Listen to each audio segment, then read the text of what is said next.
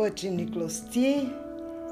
Olha, a avó de vocês hoje está novamente pensando que esse podcast devia se chamar Pensando Alto. Aliás, pelo menos esse episódio também devia se chamar Pensando Alto, porque eu vou confessar a vocês com todo amor e com toda certeza de que vocês vão perceber que às vezes formular questões, fazer perguntas, questionar é mais importante até do que assimilar respostas que são veiculadas o tempo todo aí.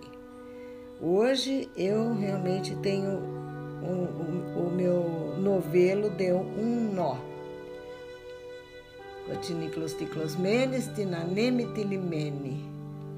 Embaralhada a minha linha no tear. Vamos ter que dar um tranco para desembaraçar tudo e a história recomeçar. Quais são os nós? Quais são as questões que me tornam mais inquieta hoje e que eu quero compartilhar com vocês? Eu fico perguntando, diante de tudo que é, encontro ao analisar, ao estudar, ao querer conhecer o mundo contemporâneo, vocês se lembram dos últimos episódios onde eu questionava é, e apresentava a vocês todo o raciocínio dos líderes, né? especialmente quando falei do encontro de Davos, os líderes mundiais. A gente é tão pequenininho aqui, nós somos tão pequenininhos comparados com eles, mas também queremos atuar, pensar e agir no sentido de levar o mundo para a sociedade para um caminho melhor. E hoje eu fico pensando, são várias perguntas. Minha cabeça realmente pode refletir um pouco do que vai na sua se você está me acompanhando, Tomás e Pedro, principalmente. Que liberalismo é esse que transforma nações em supremos comandantes do destino de outras nações? Que mundo é esse onde conflito de interesses leva a guerras, a golpes de Estado, a fraudes, a mentiras, para que o poder, para que o poderoso mais forte sempre prevaleça? Que espécie de doença letal atinge o ser humano? Sabe, não consigo deixar de pensar que que o ser humano acaba que parece que se torna incapaz de perceber propósito na vida, além daquilo que nós chamamos de trabalho, de sobrevivência, de ganhar dinheiro, de se manter, por mais que se ganhe. Recentemente eu vi uma pessoa dizer que trabalho é uma palavra que vem do latim, é era um, um um instrumento de, de, de tortura, trepalium.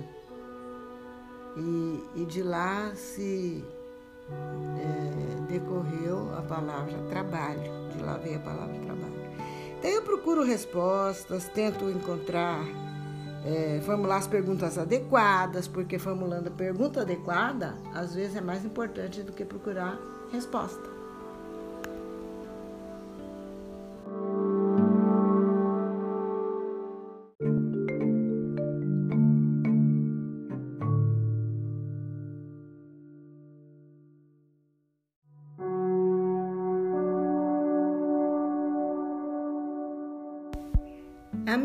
Parece que fazer uma leitura ou se concentrar em alguns autores, poucos, ou numa linha de raciocínio, traz respostas. Mas quando a gente faz muitas e diversificadas leituras, a gente começa a fazer mais perguntas do que encontrar respostas. Ai, mas eu ainda assim acredito profundamente que a necessidade existe de ler, de pesquisar, de procurar saber, de diversificar né, essas leituras para adquirir uma capacidade seletiva e encontrar a, aquilo que é capaz de ressoar, de ecoar dentro de nós, porque é como se fosse um navio num mar, é, um barco à vela, imaginem um barco à vela, a gente vai na direção do vento. Né? Existem mecanismos para mudarmos a direção, mas eu acho que a intuição é uma vela que nos leva ao ponto ideal de concretização dos nossos anseios. Nesse momento meu é, é, busca de propósito, é entender a vida humana, o seu papel na natureza, na sociedade, no cosmos. E aí são buscas e buscas. E quando eu vejo que, sabe, parece que todas as respostas estão dadas, que eu já tenho uma opinião formada a respeito de algo, e que a ânsia de querer fazer a coisa acontecer é muito grande, eu procuro fazer leituras diferentes e abrir as minhas perspectivas e ampliar o horizonte, sabe? No momento, quando a ciência humana especificamente parece sufocar, porque de tudo que eu leio, de tudo que eu acredito, eu consigo sempre pensar que aquilo que eu repito para vocês, que a sociedade tem que ser cooperativa e fraterna, mas como chegar lá a gente nunca sabe. Aí começa a dar uma certa ansiedade. Então, o que, que eu preciso? Voltar às minhas fontes procurar minha intuição. E aí, isso me leva invariavelmente a, a outras abordagens. Eu sugiro que vocês façam sempre isso. Procurem abordar o tema que os aflige, que os inquieta, por, é, por vários canais e por várias. É, com, em posicionamentos diferentes, abordagens diferentes. Eu vou falar mais especificamente disso. Por exemplo, se hoje, ao invés de pensar apenas em ciência humana, análise dos processos sociais e, e achar, como eu acho sempre, que a dialética marxista é a forma, para mim, mais adequada de, de montar essa equação de, sobre a sociedade humana, eu vou procurar na, uh, análises filosóficas, crenças religiosas orientais e até. Uh, fontes difíceis para mim, para meu entendimento, como por exemplo a física quântica. E vocês vão falar que a vovó ficou caduca, porque, porque o que, tem a ver física quântica com a sociedade humana, com o cosmos, com o equacionamento de, de questões sociais? A vovó vai tentar explicar para vocês. Porque a mim me parece o pouco que eu consigo entender do que eu leio. Hoje eu vou falar um pouco desse autor, o Fritjof Capra, que escreveu o tal da, da física. É um, é um livro que realmente já é uma releitura que eu fiz, Fritjof Capra, o tal da física. É um livro que eu recomendo muito.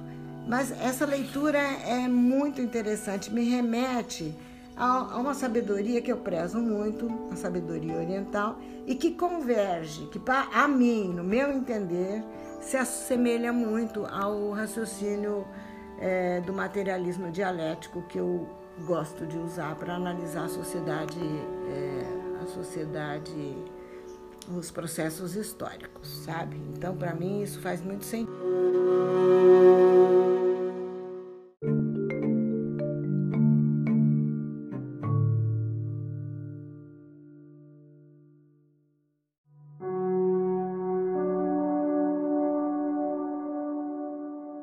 Que, que faz sentido para mim? Porque eles, é, é, nesse livro, o autor explora um pouco o raciocínio da sabedoria oriental. Ele é esse professor é esse intelectual, esse sábio, enfim, essa sumidade que eu considero uma sumidade, é da Universidade de Viena e acho que escreveu por volta de 1960 por aí sobre física moderna que, que leva a uma visão de mundo similar à dos místicos, que falavam do yin e do yang, que é, não deixa de ser uma dialética, não, deve, não deixa de ser uma dinâmica dos opostos. Né? E, e eu gosto desse tipo de leitura e de abordagem porque, como diz o. Como a minha mente está tumultuada com questões sociais nesse momento, como diz o, o autor, abrindo aspas, porque eu vou dizer, vou dizer o que ele escreveu, quando a mente é perturbada, produz-se a multiplicidade das coisas. Quando a mente é aquietada, a multiplicidade das coisas desaparece. Fecha aspas. Isso é uma é uma sabedoria oriental que ele traz, que ele cita, que ele lembra, e eu estou tentando aquietar a minha mente aqui, usar a minha intuição, usar a meditação, que isso invariavelmente leva a uma sensação de unidade cósmica, sabe? De, de unidade mesmo, de integridade, pertencimento. Eu costumo também lembrar muito do que diz o chefe Seattle no seu manifesto, Seattle, quando ele diz que nós somos um fio no tecido. Qualquer coisa que se faça um fio, por exemplo, uma teia de aranha. De vez em quando aqui na casa da vovó aparecem umas teias bem grandes. Aquilo é uma obra de arte da natureza, né? Como ela tece, como ela se encontra um lugarzinho onde ela vai ficar, que é protegido, mas se você danificar um fio daquela teia, você acaba com a teia de aranha. É muito complicado isso. E os seres humanos parecem não entender que são fios de um tecido, né? E, e nós somos frutos aqui no Ocidente de uma cultura dualística, de, um, de uma lógica mecanicista. A gente cresce achando que é, pensando que é feito de corpo e alma, que essas duas coisas são separadas, que são distintas, que isso não é uma unidade. E já o mundo oriental tem uma visão muito mais orgânica, eu vou usar essa palavra aqui, orgânica, ecológica, integrada do ser, sabe? É, então, de uma certa forma, nós passamos a ser reféns dessa é, lógica ocidental e, e temos um modo racional, lógico, intelectual, mental de pensar que elimina o intuitivo, a consciência intuitiva e. Enfim, eu, eu gosto desse autor que eu estou comentando hoje porque é, ele aproxima de uma forma assim com uma clareza, com uma, sabe, um, uma argumentação tão sólida de que sabedoria e ciência, sabedoria oriental e ciência. E a verdadeira sabedoria e a verdade e a ciência são uma coisa só. É. É, aqui eu, eu distingui um, um trechinho, vou pôr entre aspas e vou ler para vocês. A mesma ideia acerca da matéria é transmitida, por exemplo, para o hindu, pela dança cósmica do deus Shiva, e para o físico, por certos aspectos da física quântica dos campos. Fecha aspas. Eu nem, nem vou tentar muito explicar para você o que é campo no sentido do, do físico, né, do cientista físico, mas a gente vai até por como eu repito sempre, até por intuição, vai montando quebra-cabeça desse conhecimento tão profundo, tanto do, da sabedoria oriental como do, do físico quântico. Né? Agora, que a, as ideias transmitidas pra, pelos hindus, a sabedoria antiga oriental, de que tudo é uma unidade, isso para mim realmente não, não deixa a menor dúvida, porque no meu coração eu sei que as coisas são é, uma unidade.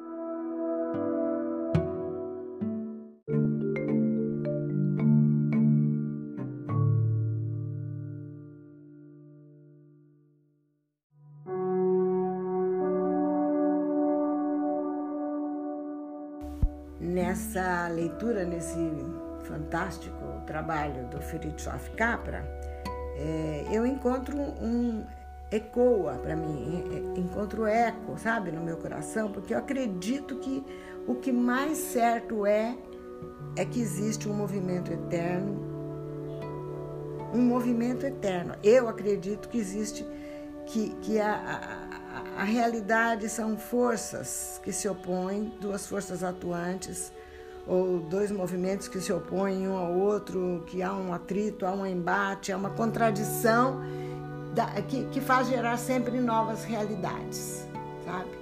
Eu uso a palavra contradição porque isso me ajuda a pensar também no processo histórico. As contradições, as tese, a antítese e a síntese, para mim faz sentido isso, né? E ele, o autor, que é uma sumidade, um físico, que conhece física quântica e todas essas maravilhas da, da, da ciência da física, ele diz que há uma dança complexa da matéria subatômica e, e que eu não sei bem como é essa dança, mas eu sei que é, isso é ideal para descrever, descrever também a, a, interação entre as partículas e, e também a dinâmica social. Para mim, faz sentido dessa forma, sabe? É, sendo que se a gente voltar para o mundo do,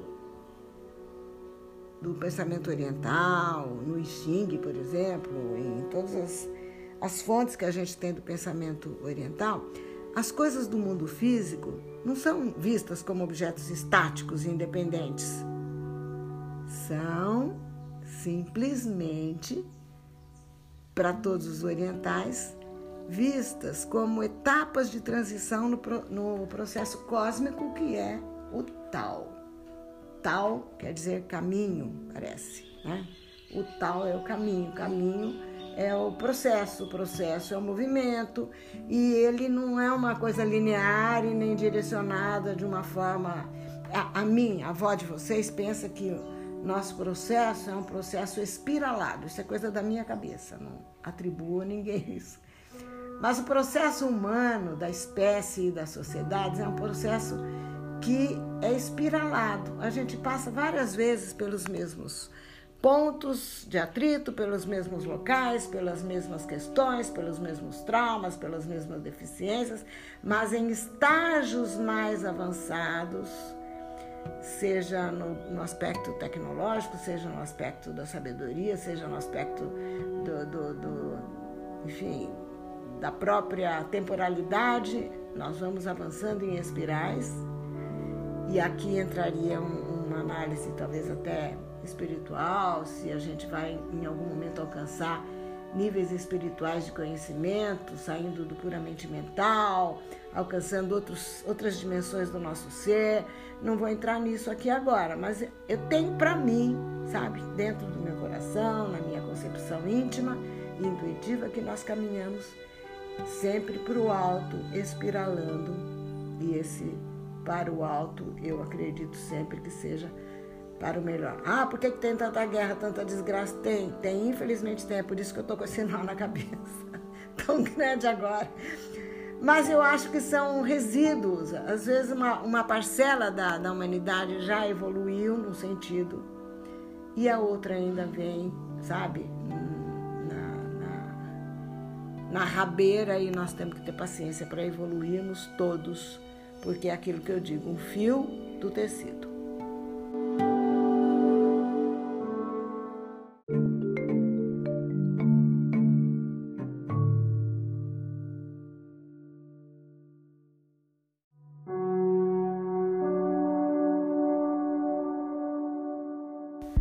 Trechinho aqui que eu destaquei, está entre aspas, e eu vou ler para vocês, que diz o seguinte: O universo como um todo caminha calçado numa rede de interligações. As regiões onde ocorrem interações entre partículas funcionam como fechos nessa rede de interligações, fecha aspas. Fechos no sentido de travas mesmo. É, eu só pude apreender o conteúdo desse, dessa informação de uma forma assim periférica, não, não tenho controle total na minha cabeça, não entendi totalmente o que, que seria isso, porque eu não conheço nada de física, mas é, confio na sabedoria dos indígenas, do chefe Seattle e daquele que diz não apresse o rio, né? Porque nem você vai entender tudo tão rapidamente nem grande parte da população vai entender como é o processo histórico de imediato, porque as questões sociopolíticas e econômicas do mundo, como viver, como agir, como pensar, como atuar, principalmente no mundo para melhorar, a gente não sabe. E eu não devia nem estar tá falando aqui, porque Lao Tse, já que, já que eu estou falando de, de conhecimento oriental, Lao Tse, que é o, o pensador do confucionismo, ele diz que aquele que sabe não fala e aquele que fala Aquele que fala não sabe. Então, justamente a avó de vocês está falando e muito porque não sabe. Mas tem caminhos para saber e eu estou aqui fazendo isso e sugerindo que vocês façam também. Para finalizar, eu vou ler um trecho.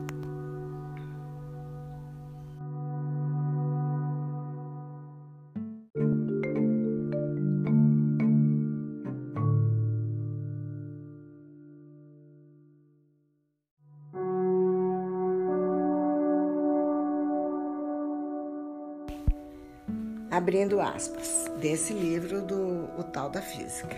O Tal da Física. Abre aspas. No misticismo, o conhecimento não pode ser separado de um determinado modo de vida, que se torna sua manifestação viva. Assim, adquirir conhecimento místico equivale a passar por uma transformação. Poder-se-ia mesmo afirmar que o conhecimento é a transformação. O conhecimento científico, por sua vez, pode frequentemente permanecer abstrato e teórico. A maioria dos físicos de nossos dias não parece compreender as implicações filosóficas, culturais e espirituais de suas teorias. Muitos deles apoiam ativamente uma sociedade que ainda se baseia numa visão de mundo fragmentada, mecanicista, sem perceber que a ciência aponta para além de tal visão em direção à unidade do universo, que inclui não apenas o nosso ambiente natural, mas também os demais seres humanos. Creio que a visão do mundo decorrente da física moderna é inconsistente com a sociedade atual, que não reflete o estado de interrelação harmoniosa que observamos na natureza. Para alcançar um tal estado de equilíbrio dinâmico, será necessária uma estrutura social e econômica radicalmente diferente, ou seja, uma revolução cultural no, verdadeiro sentido da expressão. A sobrevivência de nossa civilização pode depender da efetivação ou não dessa transformação. Dependerá, em última instância, de nossa habilidade em adotarmos algumas das atitudes in do misticismo oriental em experimentarmos a natureza em sua totalidade e a arte de com ela convivermos em harmonia. Fecha aspas.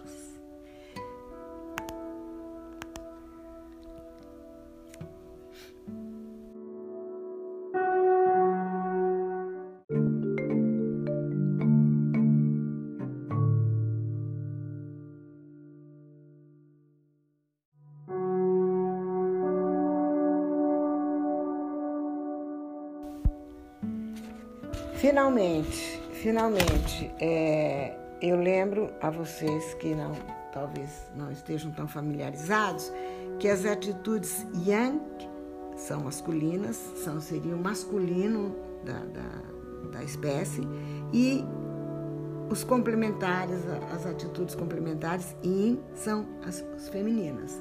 Yin e yang são masculino e feminino. Aqui a gente já poderia entrar em Jung, pensar um pouco na linha de raciocínio de Jung, mas não será hoje. Quem sabe um outro dia, quando a gente for pensar nessa doença, nessa patologia que acomete o ser humano, que não é capaz de integridade, né? Nem consigo mesmo e muito menos com todo da sociedade.